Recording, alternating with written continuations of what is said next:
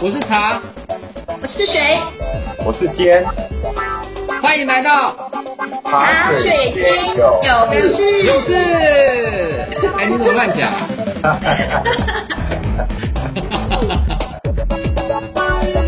听众朋友们，大家好，欢迎来到茶水间有事，跟你聊聊职场大小事。这一集的茶水间出了什么事呢？呃，我们今天要跟大家聊的是办公室的政治，也就是我们讲的职场政治。其实呢，办公室政治是还挺容易出现的，主要是说在职场里头呢，因为这个人事以及利益哦，或者是说有时候是为了要争夺一些资源，就会出现呃一些拉帮结派的现象。其实这种现象是很难避免的，但是我们今天呢，请到了呃茶水间三位资深顾问呢，来跟我们聊一聊。啊，听众朋友好，我是茶。啊，今天聊到了这一集办公室政治呢，其实是啊每个人都会遇到的啊。那我想办公室政治呢，其实是这样，就是有人的地方就有江湖啊，那有江湖呢，就会有这个竞争，也也会有所谓今天我们要谈的这个政治这件事情啊，所以我们要把它当成平常就会发生一样，好，不必把它视为洪水猛兽。所以，当我们认知到这件事本来就会发生的时候，我们就会比较能够坦然视之啊。那么啊，办公室政治呢，它其实存在的原因是因为利益。什么样的利益呢？举例来讲啊，我可能就是在某个专案里面，我这个部门可能需要更多的啊资源，然后另外部门也需要很多的资源。那么公司里面资源有限，就会产生。那个资源互相冲突嘛，那么就会有人多有人少，那这个就是所谓的啊，在啊因为利益的关系所产生的冲突啊，所以其实，在办公室里面几乎每天都会发生这个状况。那么啊，我自己本身是有一个比较深刻的体验啊，就是之前在这个做啊做产品经理的时候啊，其实我们。我们在做产品的时候，总是会遇到你要你要争取到非常多的资源嘛，所以当时呢，我们负责这个产品呢，其实算是比较新的产品。那这个新的产品呢，上上层主管还没有意识到说这个产品其实未来是非常有前景的，反而是我们自己部门认为很有前景，但是高阶主管可能还没有意识到，所以当我们在争取资源的时候，其实高阶主管并没有站在我们这边。我们这个部门的主管呢，就是因为因为我们这个部门产生了一个新的专案嘛，所以他就要去争取啊，他就要去争取这个资源啊。各位知道，只要争取资源，那就必须有的资源在别的部门就会少，所以我就常常会发生在办公室里面，因为我们我们这个专案啊，其实需要几个比较特殊的人才哈，包含设计的人才，还有包含这个研发的人才，那么我们就在抢人嘛。那抢人的状况，我就啊时常就会听到几个比较啊比较火爆的会议。那这个火爆的会议呢，其实我在啊里面呢，其实心里也不是很开心。为什么？是因为我明明觉得这是一件对的事，但是呢，别的部门就是一直阻挠。那么这个阻挠其实是对我们部门来讲，其实啊为什么你一直阻挠我们我们这个部门这个专案的资源呢？对不对？就是你不给我们嘛。好，那所以我们其实是站在我们自己的角度看，就是你一直不给我们，所以你在阻挠我们。可是换成别的部门的角度呢，他会觉得说，呃，你争取这个资源，你也没有说清楚为什么一定要这样做，做了有什么效果这样子，所以其实大家都在争吵。那么我想啊，这个个案呢，其实是每天都会发生的。遇到办公室政治的时候，我是怎么我是怎么做的啊？就是我的观点是什么？第一个。所有的职场政治就是办公室政治，它都是因为利益嘛，几乎所有的人都会站在对自己利益好的这一方，所以当你是一个啊利益不好的那一方，那你就会觉得受委屈嘛，对不对？哈，所以我自己的观点是这样，永远都是都是为了利益而存在，因为很多人在面对办公室政治的时候，都会都会面临到一件事，就是要选边站，好选边站。那所以我是给自己第一个观点就是。只要你面临到选边，好，只要你面临到选边，一定要选自己的直属主管这一边。为什么？因为我们不不可否认的，就是所有职场的资源关系到你自己未来的升迁，自己关系到你未来要在这个职场继续存活下去哦。直属主管给你的资源，或是主直属主管会给你的权利，永远是最大的。所以，当你意识到你必须选边站的时候，请你一定选自己的直属主管这一边，不管他是对错。为什么呢？其实是因为你自己所处的这个环境本来就是在自己这个部门嘛，哈，所以你一定要先挺自己的主管，然后政治正确之后，接下来有很多事情是你无法控制的。那你就交由其他的权力来控制，但是你自己可以做的呢，就是你先所你先力求政治正确，就是先支持自己的直属主管。第二个是，我想啊跟听众朋友们分享的是，当你有任何委屈，绝对不要做一件事，叫越级报告，因为越级报告在所有的职场里面都是一个禁忌，也就是说，很可能你在你受了一个委屈，是你的直属主管。可能并没有给你适当的资源，或者是啊没有按照你希望的啊这个方向前进的时候，这时候你可能想说，我的直属主管可能没有很大的权利可以改变这一切，那我就踩着他的头往上一级，那你就犯了大忌。所以我这边要提醒啊听众朋友们，我自己是不会做这件事的，就是不会越级报告。所以我觉得。啊，面对啊，职办公室政治呢，其实比较重要的，我自己的行事原则是这两点。那么最后一点，我想啊，跟听众朋友们分享的是说，其实适当的办公室政治本来就会存在的。我们应该要问自己一点，就是如果你的办公室里面有非常频繁的办公室政治，也就是有非常多的职场斗争。那么我们反而要问自己一件事：这个环境适合我吗？如果不适合，其实可能是另外一个思考自己未来职业的一个思考点。啊，这个是我觉得啊，办公室政政治本来就会存在，那只是过于频繁的话啊，如果你不适合在这里，或是你觉得这个不适合我，或许我们可以啊往另外一个方向思考。我觉得两位分享到的哈，让我让我啊体会到就是说。呃，办公室政治不外乎因为竞争嘛，因为资源有限，大家要去抢资源啊。这个抢资源，我我从另外一个观点切入，就是说，我们自从这个工业革命之后啊，带来的是呃工作的一个分工，分工之后呢，接下来面临的问题就是分工部之后跨部门怎么协调，怎么合作。所以我们刚刚会。会落在讨论说，哎，我在部门内我怎么去抢资源，我怎么去抢到一个升升部门主管的机会，对不对？然后我们怎么样跨部门去抢公司的总体资源？啊，那但是我们从另外一个观点来看，一定要这样抢资源吗？一定要门户之见去去部门之间对对抗吗？能不能有一个不同角度切入？就是说，作为一个公司大老板。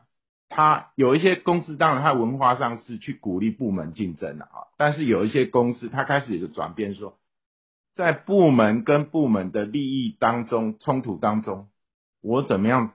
透过引导大家去追求整体的最大利益，去化解掉部门之间的这些不必要的一个摩擦跟冲突。也就是说，假设你今天是一个员工，呃，当然你你会希望说你会。尽快的升到你部门的主管的位置，所以你看到的是跟你同辈的，你跟他之间的竞争力的对比，对不对？还有我我有没有机会点去爬到一个我现在老板那个位置？这可能是你看的。但是如果我们跳脱出来说，哎，我未必我这辈子都要在这个部门啊，那我怎么样培养我的竞争力或培养我的人脉，去让我有机会说？如果别的部门有更适合发展我才能的机会，我怎么样去把握？我怎么样去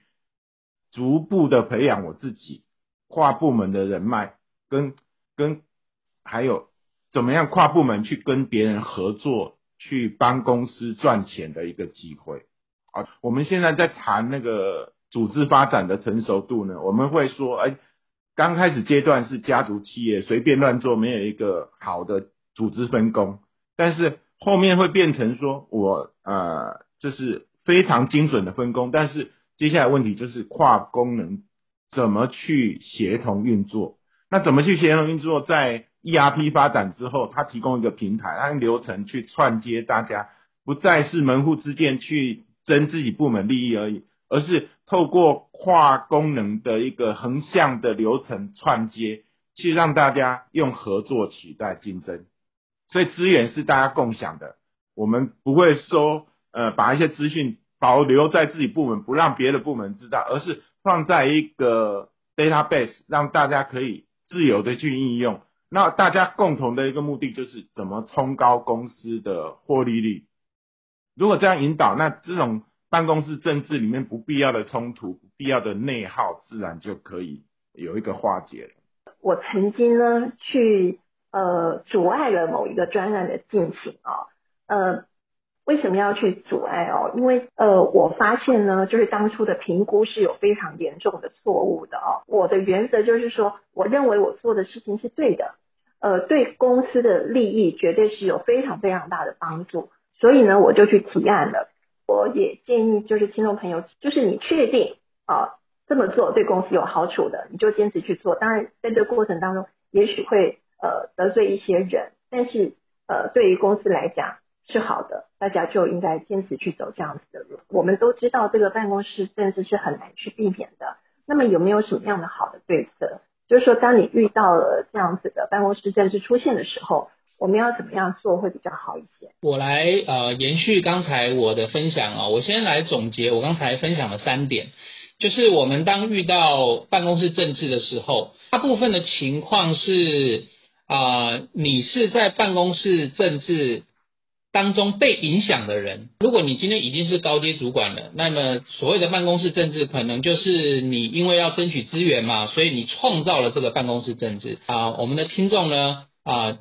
的人呢的组成啊，比较像是啊办公室政治产生了，然后你是在这个政治当中啊，你是在这个政治当中被影响的，所以我想我就用这个我刚才分享的那三点啊，第一个我们在。面对办公室政治的时候，第一个就是啊，如果要选边啊，一定要选直属主管这一边，好，先力求政治正确。第二个呢，就是啊，这个不要越级报告，好，不要越级报告，因为这个是在职场当中是大忌。就算你越级报告，你得到了胜利，但是呢，其实你等于是创造了你跟直属主管之间。啊，就是未来的一个可能的炸药，所以啊，这是第二点，就是不要越级报告。第三个就是说啊，当频繁的这个啊职场政治，就是办公室政治产生的时候，其实或许是一个啊反思，就是我真的喜欢这个办公室政治吗？这么频繁，这个环境真的适合我吗？或许可以是另外一个职场思考点。我想这就是我的三个建议。我想回顾一下，就是说，我们从通常我们在学校里面受到的教育，我们会选科系，选了科系之后，你可能就是就这一块，呃，你选的科系可能连接到以后你工作的部门，你要去面对跨功能部门的一个呃政治的角力的时候，你可能会适应不了。刚开始的时候，啊，也也是说。我们刚开始可能很单纯，比如说我是工程背景的，我就把我的城市设计好，我把我的那个呃工作做好就好了。你可能不太会去管办公室政治，但是随着你的升迁，或者是随着你进到这个部门，即使同样是工程师，彼此之间隔也许还有一些竞争。我的建议是这样子哈，这个办公室政治你早晚要面对的，不管你原来多单纯的从学校的科系到。公司特定的部门，但是到了公司部门，大家还是要去面对跨功能之间怎么去做协同运作，怎么去跟别的部门去做政治的角力啊？那所以早晚当你要